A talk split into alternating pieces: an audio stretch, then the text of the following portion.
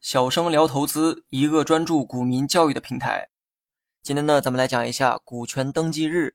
如果你想分到公司派发的红利，就必须知道股权登记日是哪一天，因为这一天决定了你是否有资格得到分红。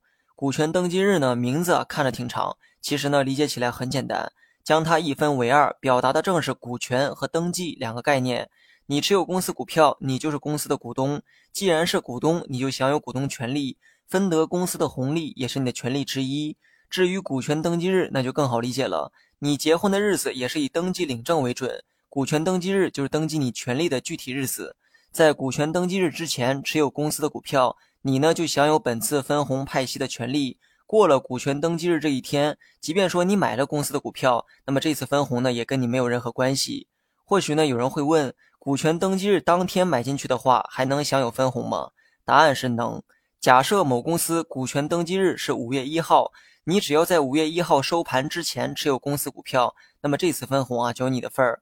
言外之意，五月一号当天买进去，你呢也可以享有本次的分红。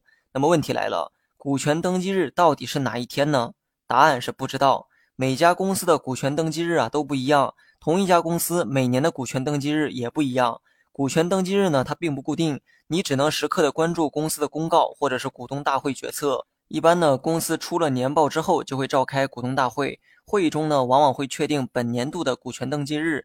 另外呢，提到分红啊，还需要补充一个知识点：公司分红呢，等于是将这个利润啊分配给你，所以分红的金额中有一部分需要纳税。我们呢，以现金分红为例，分红之后划入你账户中的现金其实是税后收入，但是政策呢，为了鼓励长期持有的这个投资理念，对于持股满一年的投资者会暂免征收所得税。简单来讲，持股不足一年，分红呢需要缴税；持股满一年，分红呢不再需要缴税。所以啊，你若长期持有某家公司的股票，第二年开始呢就可以分得更多的红利收入。